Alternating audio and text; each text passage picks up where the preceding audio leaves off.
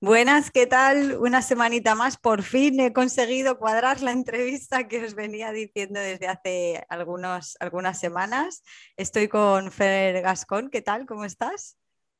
Hola, muy buenas, Ana. ¿Qué tal todo? Bien, pues nada, he traído a Fer porque, bueno, él fue uno de mis profesores en, los cursos que hice con Celia Tejealas, él, él hace los cursos con Celia y eh, tanto en el de escucha activa como en el de comunicación no violenta. De escucha activa, bueno, ya os he hablado varias veces y he sacado varios artículos y posts porque me parece pues como el superpoder que deberíamos todos tener. Y el de comunicación no violenta, no he podido meterme todavía con él a explicaroslo un poco eh, el tema porque es, o sea, tiene muchísima amiga. O sea, a mí ese, la verdad es que ese curso superó todas mis expectativas y, bueno, os doy la enhorabuena porque bueno, porque lo hicisteis muy bien, ¿no? Hicisteis llegar todos los conocimientos de una manera como muy práctica y muy clara y yo a raíz del curso también me leí eh, varios libros y bueno, tengo que reconocer que, creo que entendí los libros porque hice el curso, ¿sabes lo que te quiero decir? Porque no es tan, no es tan fácil, ¿no? Pero bueno, vamos a, centrar el tema.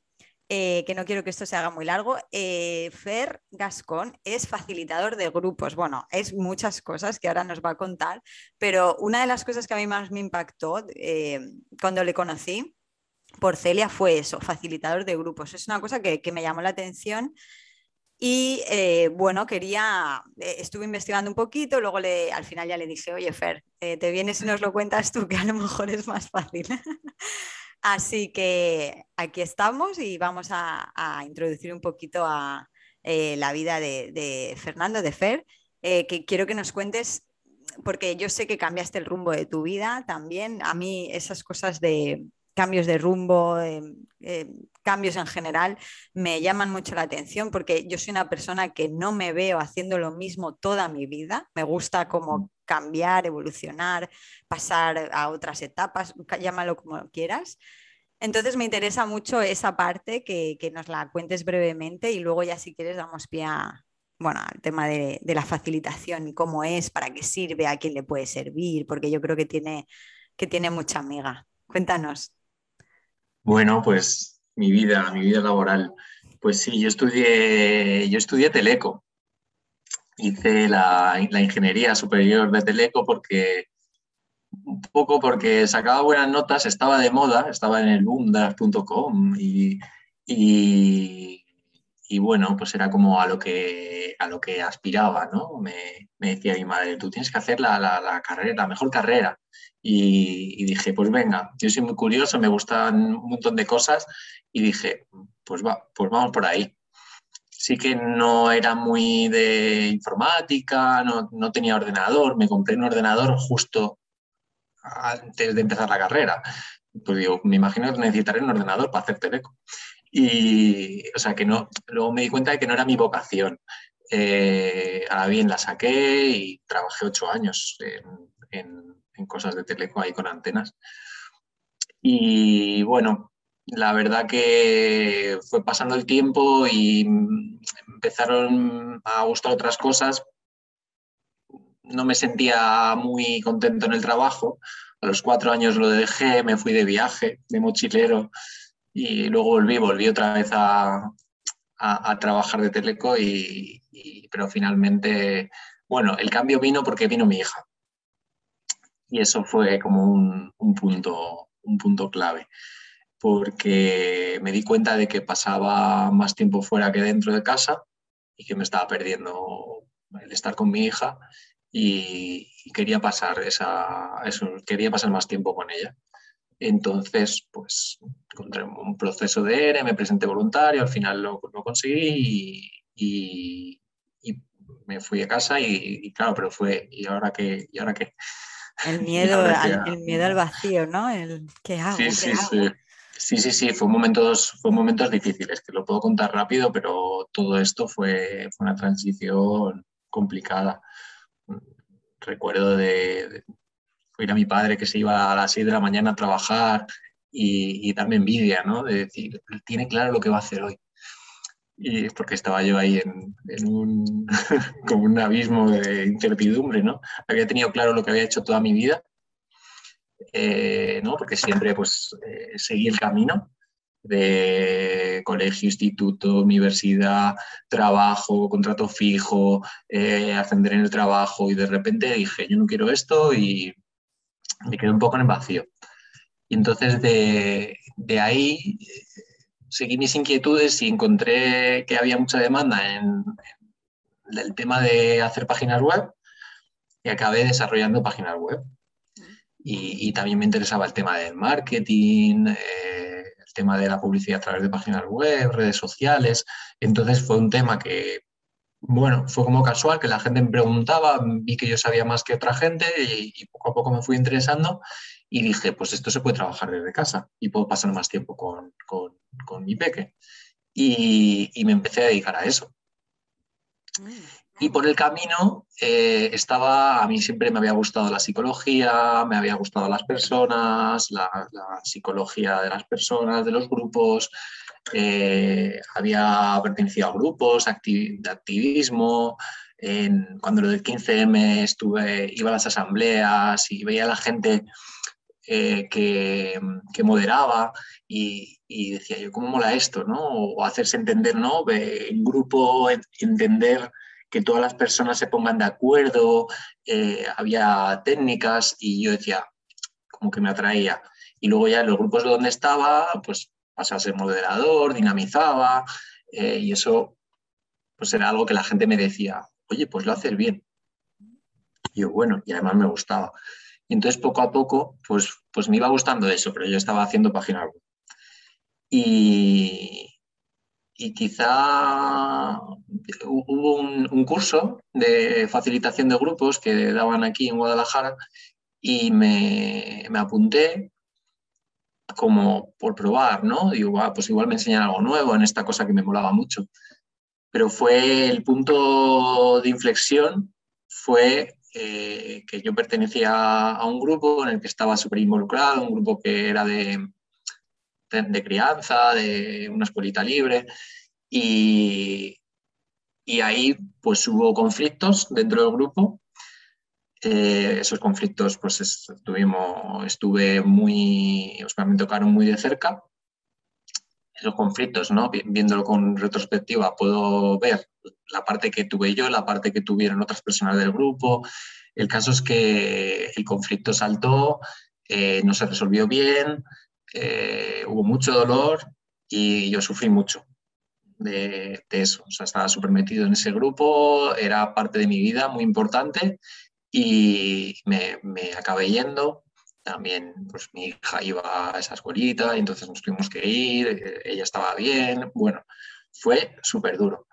Y, de ahí la primera impresión fue, los grupos mm, son una mierda, mm, no quiero volver a pertenecer a un grupo nunca más y, ¿sabes? Como es imposible entenderse entre personas y, fue terrible, ¿no? Y me acuerdo que una de las profes que tenía el curso de facilitación les dije, mira, y peor aún porque ahora soy consciente de cosas que pasan en los grupos y, y como estaba muy desencantado y ella es la, veía ilusionada, ¿no? Ella estaba en un proyecto de, y sigue, en un proyecto de convivencia, o sea, que, convive en grupo, es parte de su vida. Y, y, me dijo que, que, para ella era maravilloso, ¿no? Y que en algún, había vivido algún cierre de un grupo y gracias a la facilitación había sido un cierre amistoso, habían decidido que ya no podían seguir en ese grupo, pero eh, habían salido entendiéndose unos a otros. Y, poco a poco me fui dando cuenta y viendo todos los errores que habíamos cometido en, este conflicto. Y cómo, gracias a la facilitación, podría haber sido otra cosa muy distinta. Entonces, en esa experiencia mía dije, aquí hay una misión. Digo, yo no quiero que la, que la gente pueda llegar a sufrir.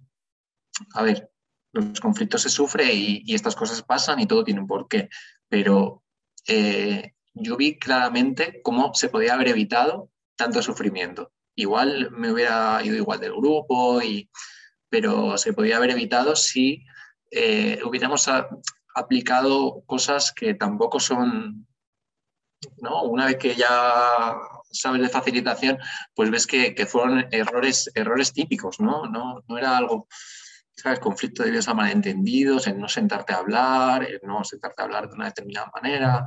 y entonces dije, wow, o sea, cuánto dolor eh, se puede ahorrar a los grupos y, yo quiero estar ahí.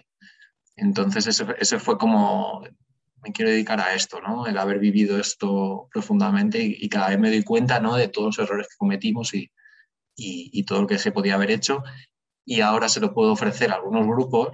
De hecho, algunos grupos han, he tenido facilitaciones que han sido como, y ahora eh, eh, como me daba la sensación de que se estaba viviendo el mismo proceso y que me daba la oportunidad como de alguna manera de, de, salvar.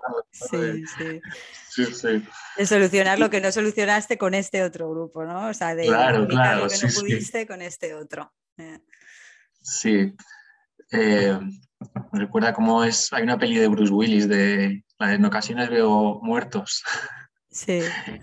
que va de eso también, ¿no? De solucionar cosas que no. Bueno, el caso es que, en esas facilitaciones he podido ver la diferencia, ¿no? Mm. Y, entonces es algo que me llena muchísimo, que me llena, vamos, que... Y aquí he encontrado mi camino, eh, encuentro el... La gente me dice que se me da, que se me da bien, eh, los grupos a los que voy creo que les ayudo, por lo que me comentan, y, y me encanta. Entonces creo que se junta, que se junta todo. Pero es curioso, claro, es curioso porque, bueno, lo primero que me llama la atención es como cuando tú estás en, ese, en, ese, en esa asamblea o lo que sea de, eh, viendo cómo se moderaban esos grupos grandes con lo del 15M que has mencionado antes y tal, cómo te fijas en el detalle del que está moderando, cuando a lo mejor pues 100.000 personas más se estarían fijando en otros detalles, ¿no? Y es como, qué curioso, una persona que, bueno, que ya como ahí va tu foco de interés a que se fija, que se fija como naturalmente en eso, me refiero, ¿no? Como que es algo que sale mm. solo. De repente te empiezas a fijar en eso. Y, luego, bueno, yo sé, porque lo has dicho alguna vez en los cursos y, también en tus newsletters, que a ti no te gusta el enfrentamiento, ¿no? Y, o sea, no eras una persona de, enfrentarte. O sea, que a mí no me gustan los conflictos, no, soy una, en mi pasado he huido eh, activamente de los conflictos y de hecho eh, realicé el curso de comunicación no violenta precisamente para, manejar esa parte de mi vida, por, por, lo mismo que dices tú, he tenido problemas en el pasado que ahora sé por lo menos tengo más herramientas y más conocimientos y no quiero que vuelva a pasar, ¿no? Entonces es, es, curioso porque eh, moderar grupos significa moderar conflictos, ¿no? O sea, al final tienes que meterte ahí en el barro y, esas cosas, ¿no? Y entonces es como una persona como tú, que a ver, te comparo conmigo en el sentido de que yo también huía de los conflictos y diría, en la vida me voy a meter yo en todo el ajo, ¿sabes? Pero no, sí que es verdad que hay otras personas que hacen de como de, de sus puntos más débiles, luego sus fortalezas porque pues como ave fénix que renacen de sus cenizas, ¿no? De lo que peor que lo viven, luego es lo mejor que dan, ¿no? Conozco muchísimos casos de amigas y tal. Entonces, eh, ¿cómo tú ves claro el, el, hecho de decir, bueno, me voy a dedicar a esto, porras, me voy a dedicar a facilitador de grupos que está en la vuelta de la esquina ya tienes tres, o sea, estoy bromeando, ¿no? Pero que es como, ¿cómo, cómo? Eso entiendo que cuando te metes ahí en, el, en la formación ves las posibilidades, eh, ¿no? A nivel profesional, me refiero, mm. más claras. Pues sí, a mí me han costado siempre los, conflictos, soy de naturaleza complaciente y, me, me, costaba y yo prefería, bueno, pues aceptar, pues, pues ok, pues no me importa, ¿no? Sí que siempre he sido, siempre he sido de, esto. Y eh, también esa fue una de las razones por las que el conflicto que comentaba se pudo agravar, ¿no? Porque yo decía, bueno, pues ya se solucionará solo. Mm, bueno, pues no pasa nada. Bueno, pues y lo iba dejando y, mientras ah, pues, la gente empezaba como a cuchichear y a hablar y a contarse montarse cábalas de lo que podía estar pasando, de lo que podía estar pensando el otro, en vez de sentarse y hablarlo y solucionar el malentendido. Eh, muchas veces también que el conflicto, cuando el conflicto escala es cuando ya empieza a ser como más violento, pero en una primera etapa, si se coge pronto, por así decir, puede ser simplemente un malentendido. Que dice, ah, ¿te referías a esto? Ah, vale. Y, puede solucionarse ahí. A la vez, eh, ¿cómo hago yo? Cuando estoy, bueno, ha, sido un trabajo muy, la formación de facilitación y, una vez que decides meterte en esto, te pasan cosas en la vida y, estos conflictos que te comentaba, otros que he tenido, te hacen que ya te cueste menos sentarte en el fuego, te cueste menos enfrentarte a eso, que estés más acostumbrado a, vivirlo. Y a la vez, em, cuando estoy en facilitando y, surgen roces y surgen conflictos y de repente la, gente se enfrenta, eh, sí que hay una parte de mí que tiene muchas ganas de sacarles de ahí, de, que, no, estén ahí, de, pararles y de, que y de que solucionen. Y de que lo solucionen, ¿no? Y, eso es un error según mi, según cómo trabajo, yo no veía que solucionen nada. Claro, porque sería como forzar eh, algo al final, no dejas un poco la, naturaleza. mi, objetivo no es ese, mi objetivo es que se comprendan. Mi objetivo es que, puedan llegar a empatizar con la otra persona aunque no estén de acuerdo. Y esto te va a recordar mucho a, los cursos que has hecho, ¿no? Porque la filosofía detrás del curso que hiciste de CNV es esta, ¿no? Intentar que se comprenden y luego cuando ya se han comprendido, de ahí pueden venir las soluciones. Pero contar hasta mil antes de, dar de, empezar a buscar soluciones, porque lo primero es encontrar esa comprensión. Entonces, ¿qué hago yo cuando el conflicto está ahí vivo y hay, hay pues esa tormenta? Lo que hago es centrarme en mi cometido oigo una voz que me dice, les tienes que sacar de ahí, eh, esto es terrible, mm, noto el cuerpo, cómo me, cruje, como esas cosas que me cuestan, y, yo eso paso de ello y enfoco mi atención en mi cometido, que es que se comprenda, y en la dinámica que esté realizando en ese momento. ¿Vale? Las dinámicas también pues, tienen unas pautas, cuando eres facilitador tienes poder en, en ese grupo el grupo ha venido a ti y, ha hecho unos acuerdos. Al, comienzo yo siempre empiezo y, les propongo unos acuerdos. Me dicen que ok, entonces trabajamos con esos acuerdos. Y el acuerdo puede ser mm, realizar una, dinámica y una dinámica puede ser que se hablen sin interrumpir. Y si, entonces, si, se interrumpe a alguien, pues yo le puedo dar empatía, decir, veo que tiene muchas ganas de hablar, que te gustaría decirlo y sabes que vas a tener tu momento eh, cuando acabe la otra persona. Y entonces, pues ahí me pongo, ¿no? Desde, desde esa firmeza amable que se diría en disciplina positiva mm. y desde la atención a donde estoy, pasando de mis historias.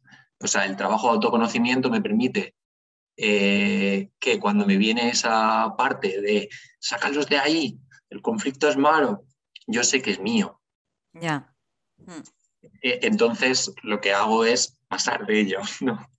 Que no es fácil, que, lo, habrás, lo, habrás, practicado con, con, la experiencia, ¿no? Porque eso no, no es fácil. Sí, no es fácil, no es fácil y a veces eh, no puedo y si no puedo me transparento y, lo comento y digo, en estos momentos no puedo estar aquí, vamos a darnos un descanso. Hay veces que el tomarse un descanso, eso en una reunión, eh, muchas veces el momento en que está escalando, eh, pues es el momento del descanso.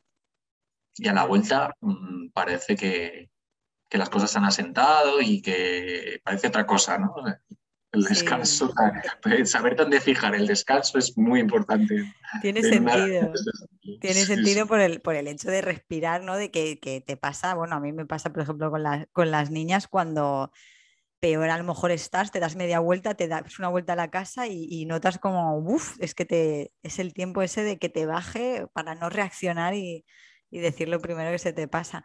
Qué curioso. Em, entonces, vale, vamos a definir un poquito para, para, para mí primero y para los que me oigan después, ¿qué, o sea, ¿cómo, ¿qué hace un facilitador de grupos? ¿Cómo llegan a ti? O sea, ¿qué tipo de grupos llevan a ti? Porque a mí lo que me pasa es que la palabra grupo, o sea, me parece como, bueno, pues grupo generalista, ¿no? Pero eh, en el mail que tú mandaste, que es por lo que ya empezamos a contactar para, hacer esto, eh, es eso, o sea, eh, decías que había una parte que decía que todo lo hacemos en grupo. Realmente las mejores ideas nacen en grupo. Una persona sola no va a ningún lado, ¿no? Yo, yo soy una persona muy individualista, yo lo reconozco. Y, aparte, pues eh, no soy tan social, ¿vale?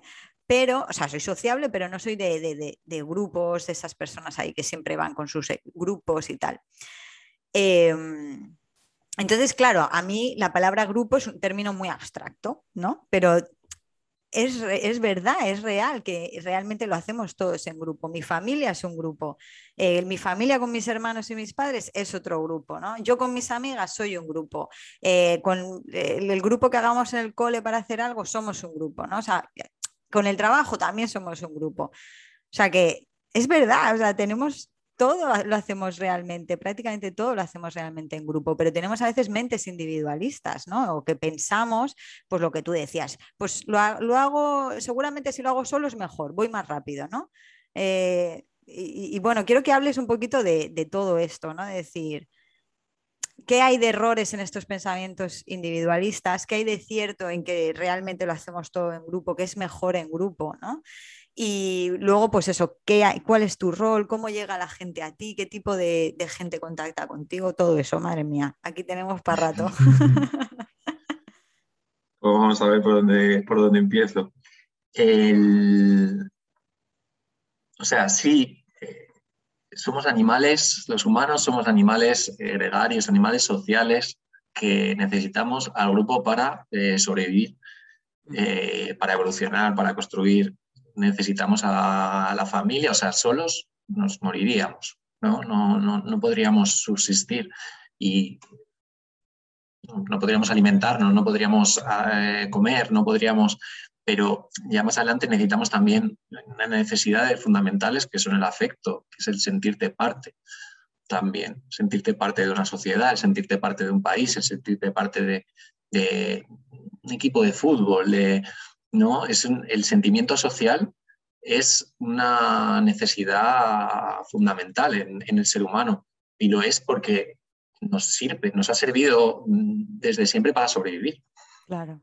Entonces lo, tenemos eh, arraigado. Uno de los grandes dolores cuando veo a la gente que se sale de un grupo por conflictos o por es, es porque de repente le arrancan ese sentimiento de pertenencia. Y es, es dolorosísimo. Entonces, ya como necesidad vital, necesitamos el formar parte de algo, de una pareja, de, una familia, de, una empresa, necesitamos ese formar parte. Y es así como hemos evolucionado y es así como hemos creado todo lo que hemos creado.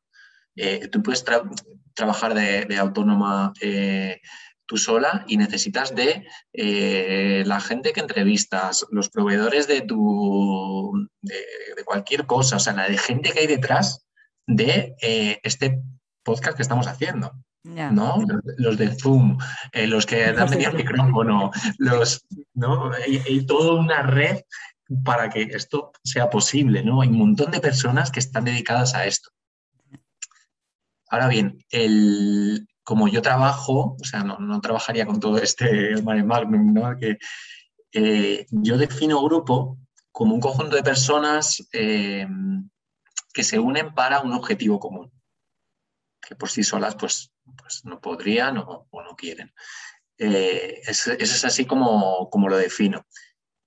Luego ahí en esa definición no encaja mucho la, parte de la familia y hay mucho debate si la familia es un grupo dentro del mundillo este de la facilitación de grupos, eh, pero yo trabajo mucho con familias, o sea que, es como otra de mis, de mis facetas. Eh, y yo sí lo considero grupo, lo que pasa que tiene sus ciertas particularidades. Pero entonces el grupo, vamos a quedarnos con eso. Es un conjunto de personas, se unen para un objetivo común. Y claro, sí, ahí, pues ahí desde la asociación de vecinos es muy amplio hasta pues una, gran empresa. Estaría ahí. Y la facilitación de grupos em, sería acompañarles a, ese grupo a que puedan alcanzar sus objetivos, pero teniendo en cuenta que las personas, o sea, teniendo en cuenta el bienestar de las personas que forman ese grupo. Claro, lo que tú dices, lo de no pasar por encima de las personas, que creo que lo dices en tu página web, ¿no? Sí, eh, no pasar por encima de las personas, no cargarte, porque hay como dos polos en todos los grupos, los objetivos y las personas. Entonces, si hay grupos que van muy a saco a por los objetivos, pero se olvidan que las personas que están en ese grupo tienen necesidades. La necesidad de pertenecer, la necesidad de aportar, la necesidad de participar, también las relaciones entre, entre, las personas de ese grupo. Eh, ¿no? Y hay una voz que dice, mm, aquí no estamos para charlar, estamos para lo que, para, yo qué sé. Para el objetivo. Para el objetivo. Mm. Y, si, si, el grupo está muy, muy, muy orientado a objetivo, las personas se pueden empezar a quejar. Es que nos explotan, es que mm, no decimos algo y nuestra opinión no se escucha. Entonces está el otro polo que es el de las personas. Pues lo que hace la facilitación es equilibrar el polo de los objetivos con el polo de las personas. hay técnicas de participación, de recibir de, de, poder considerar a las personas, como crear entre todos algo nuevo. Em, eso es un poco el, objetivo. Y tiene otro punto que para conseguir el equilibrio entre personas y objetivos es el conocimiento del grupo. Igual que cuando la gente va a terapia a conocerse o hace algún ejercicio de autoconocimiento, pues es interesante que el grupo se conozca a sí mismo, que se vea qué pie cojea, que se vea cuáles son sus, sus dislesias, sus, sus cositas, y entonces eso le va a hacer, bueno, le va a hacer que, por ejemplo, si hay un conflicto, diga, ah, que esta es nuestra, si, es nuestra cosa, esto que nos suele pasar. Claro, como tú que conoces cuáles son tus fortalezas y tus debilidades, pues en... claro, yo sé que a mí, me, a mí me, da miedo y yo quiero sacar a la gente del conflicto. Pues como yo ya sé que es eso y que es una cosa mía, pero yo sigo a mi objetivo, ¿no? Pues un grupo se puede enfocar en su objetivo dándose cuenta de que esa parte pues le cuesta pues, pues, podría ser, ¿no? Entonces el autoconocimiento del grupo y al final los conflictos que hablábamos te llevan a que el grupo, o sea, los conflictos son una cosa que sucede para que el grupo se conozca mejor y que evolucione. Una, definición de conflicto que me gusta es la depresión evolutiva. Es de repente algo que te viene para que el grupo dé un paso más allá, que se conozca mejor y aprenda algo que tenía que aprender. Es igual que las crisis personales. Hmm, claro, te hacen más fuerte. Lo que no te mata también te puede destrozar. También te, puede destrozar, destrozar. Bueno, pues la figura de la facilitación está ahí para, acompañar al grupo a que encuentre esa evolución, a que pueda superar el conflicto y salga reforzada. Al final, un grupo es un organismo vivo en el que en el que los conflictos vienen, las crisis, las circunstancias vienen para que puedan eh, mejorar, para que puedan reforzarse. ¿no? Un, vaso viene una crisis que es un golpe y se rompe y ya está, fin. Pero un ser humano, que es un organismo vivo o un animal, le viene una enfermedad y, si no le mata, le, le, refuerza, ¿no? le hace más fuerte. Cuando te entrenas ¿no? físicamente, por ejemplo, eh, te estás haciendo fuerte. Si, si corro, mm, pasado mañana podré correr más. Pues los conflictos también vienen por eso, para que el grupo como organismo vivo pueda mejorar y pueda dar un paso más adelante. Y, y, acompañarlo esto pues da mucha más claridad, conciencia y... Qué bueno. Mm, todo esto, no sé si de, todas esas cosas... Sí. ¿Qué tipo de... Dime, dime que pueda aterrizar un poco más la facilitación, porque quizás lo que contas es un poco etéreo. Mm.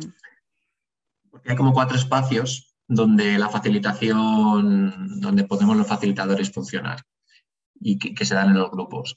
Uno sería el de la toma de decisiones, que es en los, grupos pues hay momentos en que se reúnen para tomar una decisión y, a veces ese momento pues es difícil. Un momento que es un, un, viraje del grupo que va por una dirección y tiene que ir por otra Entonces es un momento muy tenso. Mm. Si la decisión es estratégica, la decisión es gorda, pues, pues más tenso. Entonces hay herramientas, hay formas de decidir que tienen en cuenta la, la participación de las personas, está, bueno, según la cultura del grupo, eh, o si no, pueden pedir yo puedo formar en otras eh, tomas de decisiones más participativas, pero también pues, se puede apoyar una votación, pero también un consenso o otras, otras técnicas. Entonces, ese es uno de los espacios donde puedo acompañar a los grupos en las tomas de decisiones. Otro sería el de la celebración o cohesión. A veces me han llamado de grupos que no se conocían, o sea, que se acaban de formar y querían hacer un poco de piña. Ajá. Entonces, de una manera consciente, eh, dinámicas de autoconocimiento, de, o sea, de autoconocimiento, de conocimiento de los compañeros, de, de algo, algo en común. Ujú. eh, y en ocasiones también eh, que han conseguido un hito, es importante pararse, celebrarlo, mirar qué ha pasado, evaluar, decir cuál ha sido lo, lo que hemos sacado, lo que no. Esto es súper importante en un grupo y muchas veces es, cerramos esto y seguimos a la siguiente. Efectivamente. En esta parte de cohesión y celebración, que los grupos espontáneamente lo suelen hacer en las cañas, de, de después del trabajo o de después de la reunión. Y esto lo que hace es eh, vacunar al grupo para cuando vengan los conflictos, Ah, porque de repente conoces a las personas fuera del grupo. En, en un grupo tenemos roles, Ajá. somos un rol, pero somos más que un rol. También somos la persona que está más allá de ese rol.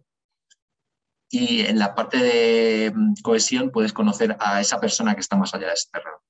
Mm. Por eso las empresas lo saben y organizan salidas al campo y organizan que si paintball, o- porque puedes conocer a, a las personas en otra forma. Entonces ya no vas a ver a la persona solo como el, el- el- el jefe o vas a la persona solo como el administrativo, el que hace los, los pedidos. Entonces esta parte también es muy importante. Entonces llevamos toma de decisiones y cohesión. Sí. Otro de los sitios donde trabajamos la facilitación es eh, que llamo indagación. Y esto es, eh, un- unas personas se juntan y quieren crear algo nuevo o quieren ver qué pueden aportar todas las personas para este proyecto que se quiere construir. Y entonces se crea un espacio de indagación para ver qué sacamos de ahí. O sea, un ejemplo, hay muchas técnicas. Un ejemplo, una técnica bastante conocida es la de la lluvia de ideas, brainstorming, tormenta de ideas, Mm. que es poder aportar cada uno, dice una idea, aunque sea loca, y no hay juicio, na- nadie la juzga. Y esas ideas generan nuevas ideas. De repente oyes la que ha dicho otro y entonces dices, ah, claro, y se te ocurre otra cosa. Sí, Y se va generando algo que no estaba antes. Mm. Entonces, el espacio de indagación es súper bonito porque eh, se crean cosas que, que las, que, que- que no existían. De repente tú llegas con tu idea, eh, fulanito llega con su idea y la otra llega con otra idea. Y en ese espacio se crea algo que, que no era ni una ni otra ni otra, ¿no? Se crea algo más que la suma de las partes.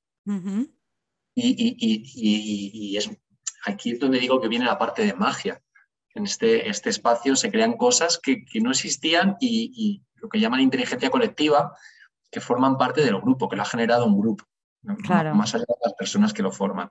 Hay un montón de técnicas súper interesantes en, en este espacio de indagación y, y es una oportunidad eh, guapísima para permitir que la gente aporte.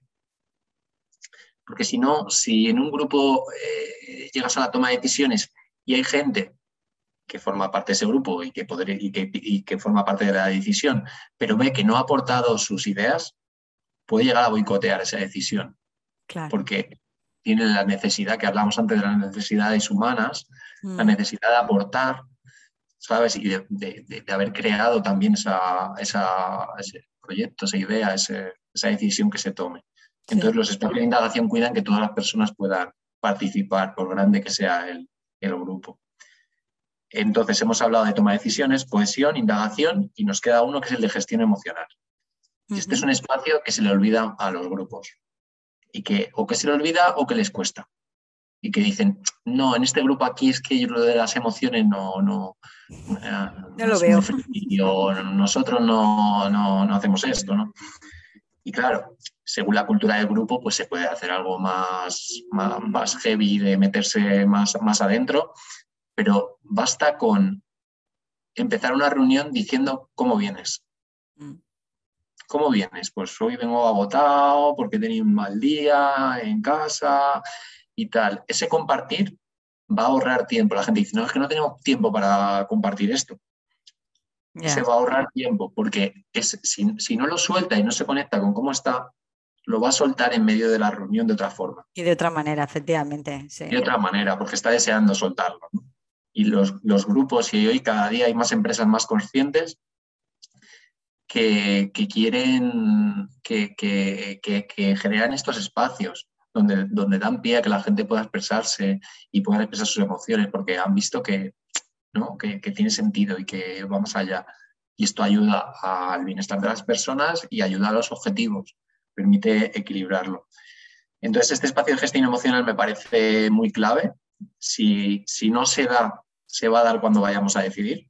Claro, de una manera u otra sale, ¿no? Es que es como sí, si no le permites con claridad, exacto, una, es una olla a presión que si hay emociones, hay gente que le cuesta esa decisión y no ha podido expresarse.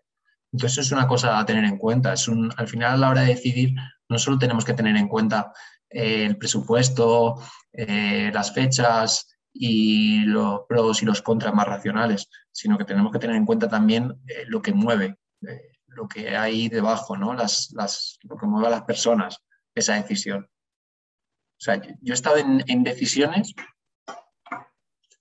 Una vez eh, empezamos a. Era, teníamos que plantearnos si hacíamos un evento, como una especie de festival. Y, todas, y opinaron todas las personas, y todas las personas eh, no veían ninguna decisión razonable para decir que no. Entonces toda persona, pues, ah, pues sí, se podría hacer, ah, pues no sé qué tal. Bueno, vamos a votar. Cuando se votó, todo el mundo votó que no, todo el mundo.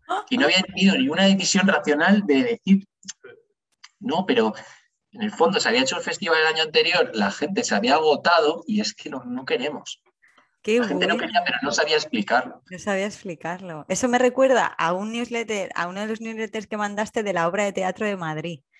De, ah.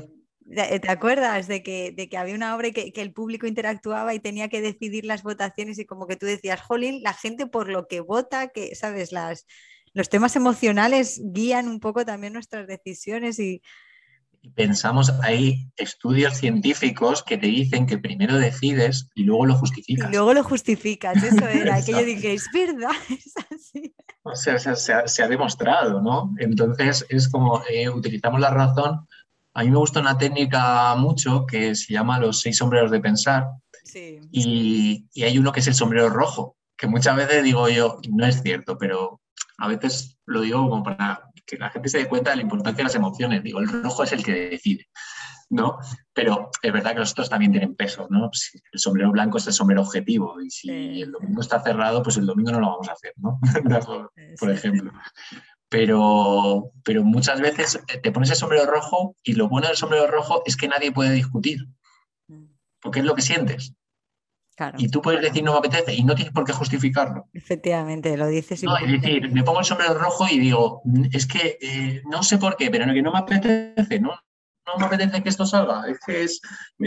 Y ahí vale, ¿no? Y el permitir que salga, esta es otra que es buenísima. El poder decir que no me apetece, que no quiero que salga. Igual cuando te quitas el sombrero rojo, dices, pues ya no me importa. Simplemente querías nombrarlo, ¿no? Querías sacar eso. Ya ves o, querías que te escucharan. Y, entonces estas, estas cosas pasan. Creo que he divagado, no sé por dónde iba. No, no, Así, eh, los espacios donde trabajamos la facilitación. Entonces estábamos en espacios de gestión emocional, donde también está la parte de gestión de conflictos, que la hemos estado hablando. Mm. Si, hay, si hay una dificultad, un conflicto en un grupo, pues la parte de gestión emocional sería mediarlo y gestionarlo. Y, luego también un espacio, eh, dentro de gestión emocional está la parte de, darse feedback. en los, en los, grupos, el poder decir a la otra persona algo difícil, el que haya espacios para decir cómo estamos, cómo vamos avanzando como grupo, el que nos está impidiendo, el darnos ese, ese feedback de una manera lo más amorosa posible, mm. utilizando técnicas como comunicación no violenta o espacios, pues, pues es, es importante que, que exista en un grupo. Y eso sería un poco los cuatro espacios, que con estos ejemplos quizá queda un poquito más claro. Sí, sí que queda más claro. Es impresionante lo, lo que se me viene a la cabeza. Mira, esto es un símil como, eh, como cuando dices que vas al psicólogo, ¿no? O sea, hay gente que no quiere decir nunca a nadie que va al psicólogo o, o que cuando tú tienes más confianza, o a terapeutas o lo que quieras llamar, pero cuando tú tienes más confianza te dicen, es que voy al psicólogo. O no es que estoy yendo al psicólogo y la verdad es que me está ayudando, ¿no? Cuando ve que le está ayudando ya se siente un poquito más con fuerza y lo comparte. Entonces ya es como, y al final ya cuando de verdad a lo mejor ha pasado una crisis gorda y se siente reforzado, ya eh, lo dice en una comida familiar. Pues mi psicóloga me dijo que no sé qué, que no sé cuál, ¿sabes? Y lo, lo airea y porque ya está como, se siente con confident, me sale en inglés, eh, pues eso, a gusto. Mm, Entonces no pasa nada. Y pues me, pasa lo mismo, o sea, yo pienso, yo tengo una, una, empresa en la cabeza, ¿vale? O sea, un grupo en la cabeza que conozco mm. y tal. Y, entonces, claro, yo eh, me imagino a, a, Fer Gascon yendo a la empresa intentando venderse, entre comillas, para eh, presentar sus servicios y tal y cual. Claro, yo me imagino que como los grupos funcionan también como las personas, al final al que se lo vayas a vender, a no ser que sea una persona que de verdad pues esté súper abierta a estas opciones, lo conozca, esté súper familiarizado. Es como un rechazo, ¿no? Como, no, no, mi empresa, mi empresa no necesita esto, como mi grupo, mm. mis empleados, mis empleados, estamos todos fenomenales, ¿eh? O sea, yo no voy al psicólogo, ¿no? Es como, te veo como el psicólogo de la empresa, ¿sabes? Como, no mm. sé, como el facilitador o el solucionador de, de, de, conflictos, que al final, pues, conflictos internos eh, de grupos, igual que, una persona puede tener conflicto interno suyo propio, ¿no? Entonces, claro, tiene que, tienes que encontrarte con muchas barreras, ¿no? Que, te dice la gente o cuando se enteran, o es como, pero ¿cómo no, ¿cómo no lo vamos a solucionar nosotros? Nosotros ya sabemos solucionar nuestros problemas, que lo mismo piensa una persona que dice, yo, que voy a ir yo al psicólogo, que no estoy tan mal, ¿sabes lo que te quiere decir? Entonces, eso que te tienes que encontrar mucho, como qué barreras hay, ¿no? ¿Qué, excusas pone la gente para no entender? Porque al final, mira, todo el mundo yo creo que más o menos pasamos por la noche oscura del alma, ¿sabes? Todo el mundo pasamos, lo pasamos mal porque las desgracias aparecen muchas veces no son cosas inherentes a nuestra forma de ser, sino cosas que nos pasan del exterior y que no podemos controlar. Un niño enfermo, eh, que no me está saliendo el trabajo como yo quería, eh, una crisis eh, económica que me deja casi en la calle, lo que sea, ¿no? Entonces, a mí lo que me fastidia o lo que yo interpreto una y otra vez es decir, ¿por qué a la gente le cuesta tanto aceptar o reconocer que necesita ayuda? o que esas cosas que trabajan estos temas que no son tan comunes o normales, los puede hacer otra persona y te puede ayudar en eso. ¿Sabes? ¿Por qué nos cuesta, por qué nos cuesta tanto? Entonces, ¿por qué a las empresas les, porque seguro que te has encontrado, ¿no? Eh, excusas o barreras o gente que te ha dicho, ¿no? Eso. Mm. Estoy moviendo la mesa. Sí, sí por ejemplo, cuesta menos ¿no? contratar a la gestoría ¿no? para que te lleve los papeles. O parece que no, que puedes externalizar el, el alojamiento de la web y parece que esto es como, ah, no, sí, ah, nosotros no, no, no, porque no lo queremos ver. Aquí hay algo que es el, ese miedo al conflicto, ¿no? También el, no querer ver lo que, lo que está pasando, pues no querer hacerle caso. De hecho, los grupos a veces te llaman para una cosa y cuando llegas te encuentras que es otra. ¿no? Y, bueno, pues les, das como, le devuelves lo que, lo que ves, no sin meter nada extra, pero devuelves lo que ves y lo que está pasando. Mm. Y mm, aquí, como hay varias, hay varias cosas que pueden pasar. Eh, normalmente es alguien que conoce esto de la facilitación de grupos o que conoce un grupo que que ya le facilitaron, hay mucho aquí de boca a boca, y entonces lo propone y dice, ah, que a esta gente le funcionó, ah, pues vamos a hacer esto porque en este grupo nos vendría genial. Y suele haber, si, si hay un conflicto latente, suele haber dos bandos. Se pueden generar dos bandos. Entonces el otro se va a negar y va a decir, no, no, no, no, no, porque este viene para darte la razón. Más inconscientemente parece que, que, llama uno al facilitador y, viene para darte la razón. Y que suma, eh, suma en tu grupo. Tú quieres ponerte a este en el equipo, ¿no? En tu bando. claro, claro, claro. luego, claro, luego cuando llegan a la facilitación ven la sorpresa, ¿no? Que, que no, hay, que, no se va a poner de ningún bando, ¿no? Porque al final los dos sí que quieren tirar para su lado y, y esto pasa.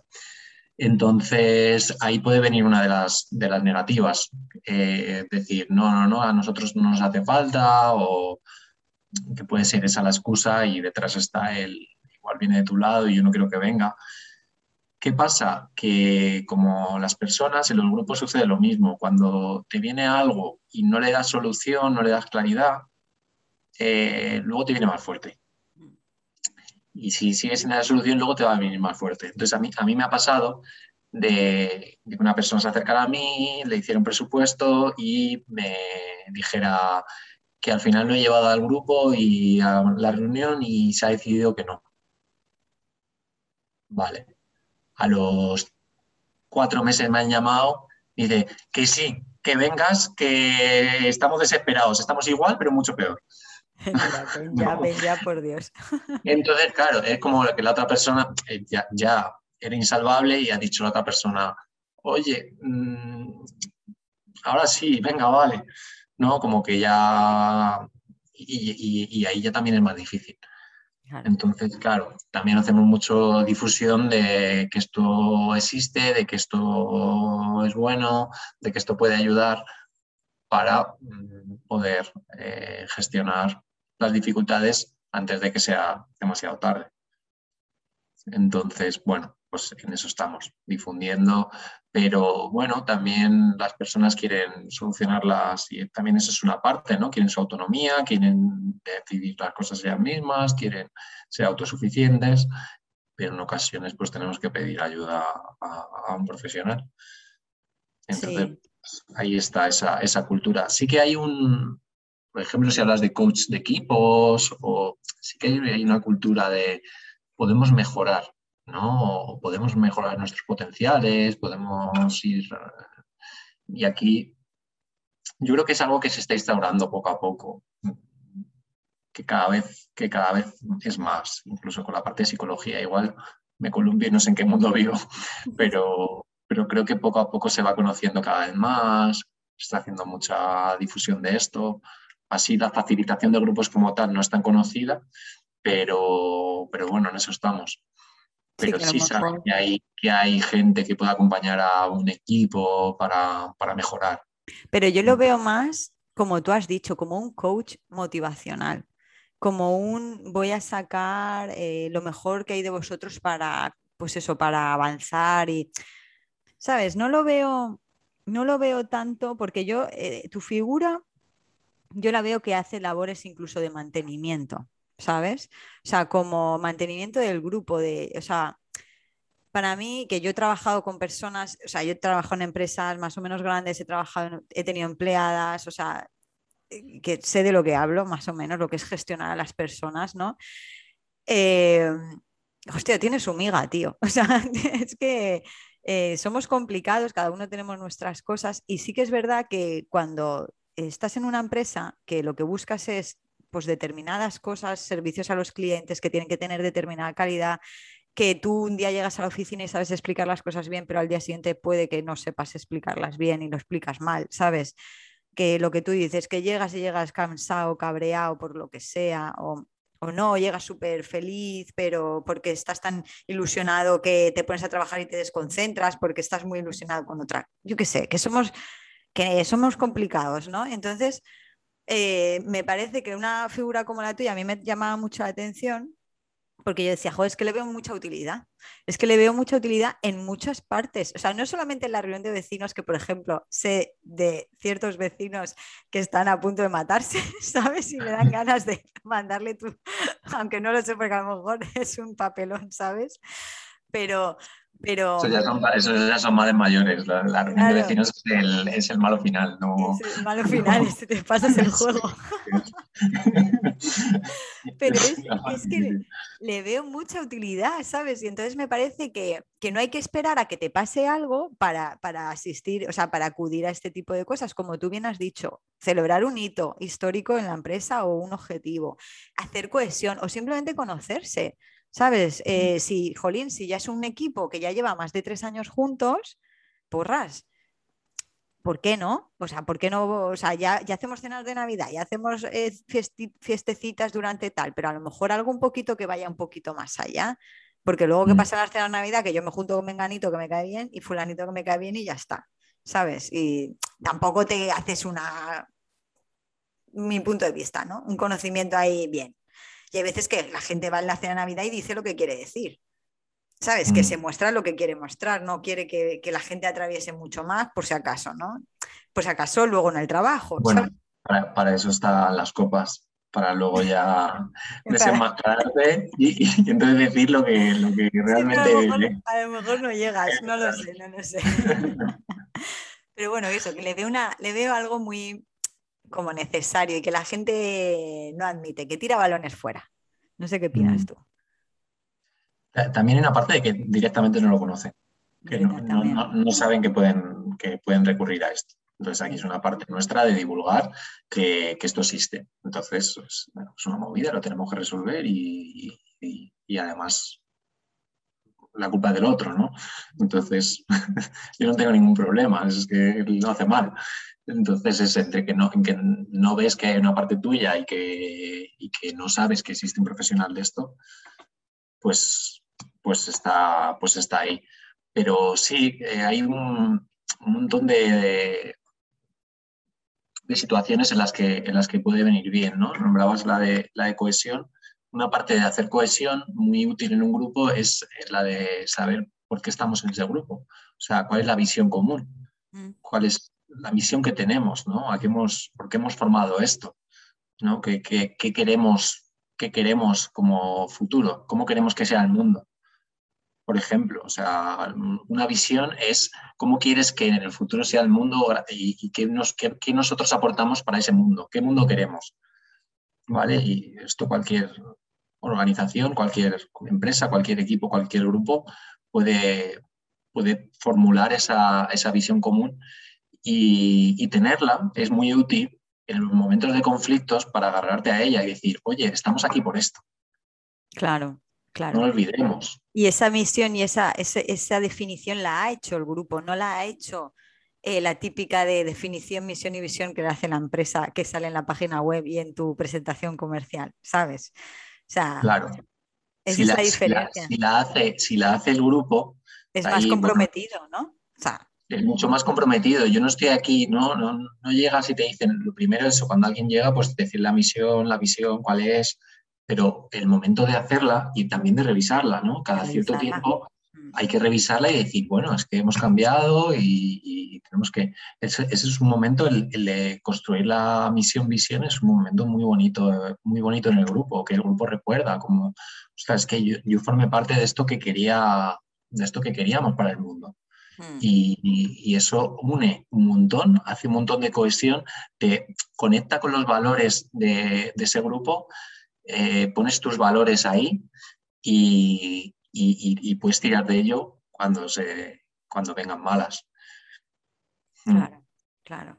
me viene a la cabeza empresas europeas que tienen más este tipo de culturas, ¿sabes? De, de, cohesión de grupo, de que, todos al final formen parte de la empresa, pero no como una frase hecha, sino una realidad en el que todo el mundo tiene voz y voto, ¿sabes? Hasta cierto punto, claro está, pero que se sienten escuchados y, esos trabajadores al final son los más comprometidos, porque de verdad sienten que pertenecen a un sitio, que es lo que hablabas tú al principio, el sentimiento de pertenencia, que pertenecen a eso, que no son simplemente un trabajador y ya está, y yo me voy a mi casa y ya está. ¿No? Y, y, bueno, siempre comparamos con empresas europeas y cosas así, pero bueno, es que al final también es una realidad. Pues nada, Fer, oye, ¿cómo, cómo es tu día a día? ¿Cómo es tu, y ya si quieres, ya, ya cerramos? Bueno, ¿quieres comentar algo más sobre la fa- facilitación? Yo creo que hemos tocado bastantes puntos, ¿no? A quién puede venir bien, a todo tipo de grupos, eh, qué, qué labores haces. No sé si quieres comentar algo más. Bueno, mm, mi parte de que estoy en un grupo gracia.com y ahí pues tengo, se pueden suscribir a newsletter Ujú, y además de- al suscribirse le regalo la- los cuatro errores que cometen casi todos los grupos ujú. y a ver si pueden ver si los cometen o no y también digo cómo, cómo solucionarlos. Y, y en el newsletter, pues, que has estado comentando, pues cuento cosas para que la gente se acerque a qué es esto de la facilitación de grupos y también mi forma de entender el, bueno, el mundo y yo creo que es divertido, no sé, me puedes decir tú. La Sí, gente sí. me, me dice que se lo pasa bien y que, y que, tiene, y que tiene también su chicha. Y, y de ahí se pueden acercar y sí que diría esto, ¿no? A quien estoy yendo que existe esa figura ¿no? Que me, me, has levantado esa reflexión, ¿no? Eh, la, la, importancia de decir que existe.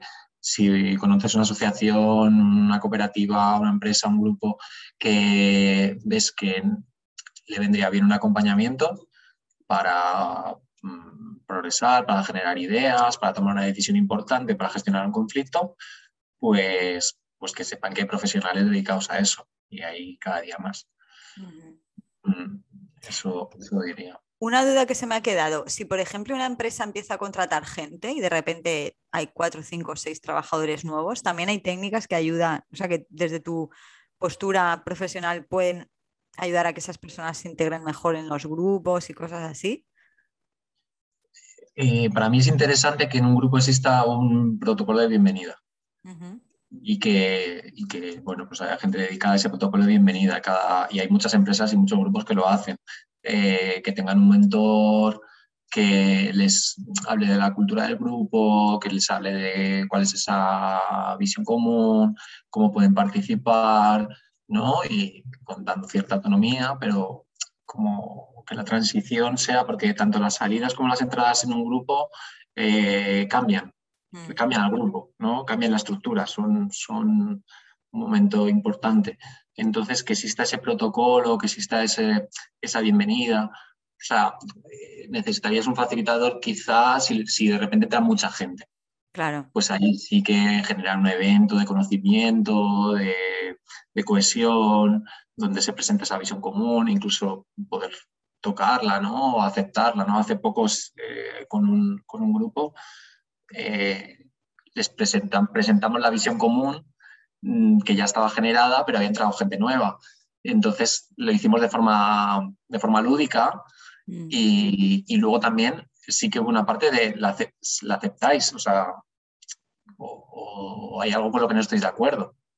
¿no? Entonces el, el grupo re, revisó y, y, bueno, coincidió que bueno, sabían a lo que iban y, y todo el mundo aceptó eso. Mm. Pero también puede decir alguien, pues a mí esta parte no me, no me cuadra y simplemente nombrándolo y anotando que eso está ahí, pues, pues puede ser útil para el grupo para saber esto no cuadra, ¿no? Si es algo claro. sería parte de lo común. Entonces, sí, se pueden hacer cosas, yo diría, si de repente entra mucha gente nueva o, o tal, sí que sería importante hacer, hacer algo, ¿no? Una, una sesión, un fin de algo que, que pudiera a, a, a, las nuevas personas darles a conocer lo que es el grupo y al grupo poder acoger a, a esas personas. Uh -huh. Muy bien. Pues nada, me, me, acabo de acordar, hablando de tu newsletter, que, que, a mí es que, bueno, a mí sí que me gustan y, y además la técnica del de, de newsletter eh, en vez de las redes sociales me gusta más, ¿no? Mm. Pero me acabo de acordar de, de la anécdota que contaste eh, escalando la montaña de, con tu amiga en montaña de Marruecos. ¿Era de Marruecos? Sí, sí, sí. Sí, bueno, Marruecos, el, el Toukal, el, sí. Me quedé muerta. ¿no? O sea, lo siento. Quien quiera enterarse, que, se, que le escriba. Pero me quedé, me quedé muerta, muerta, muerta. ¿Qué te iba a decir? Porque, bueno, por eso sé que haces escalada, que, bueno, que mm. practicas deporte, ¿no? Un poco. ¿Cuáles, cuáles son bueno, tus hábitos así, tus rutinillas diarias y hábitos, ahora que la gente está con todo este boom de hábitos y de, hacks y cosas así. Pues mira, ya que traes el deporte es de los... Pues soy un poco caótico en mi rutina, de, de confesarlo, pero algo que casi nunca me salto es un poquito de ejercicio por la mañana. Eso me, me activa, me, me da la vida. Eh, voy un par de días a un rocódromo, a un local que tenemos alquilado entre unos cuantos y, se ha montado un rocódromo y, ahí suelo ir prontito y no suele haber nadie, pero bueno, ahí tengo mi rato, me pongo música y me pongo ahí a, trepar un rato y, la verdad que me, me, da la vida y, empiezo con energía el día. Y los días que no voy, pues hago algunas series de abdominales me salgo a correr o bueno, varío pero empezar el día con, con algo de, de, movimiento yo lo necesito. Cuando por lo que sea no puedo, tal, me, me empieza a entrar bajona, me veo ahí, ¿qué me pasa? ¿Qué me pasa? De esto que dices, no sé qué me pasa, porque no, he hecho, porque no me he movido lo que me tenía que mover hoy. estoy mucho tiempo sentado y, y por la preparación de los cursos y todo, estoy también mucho delante del ordenador.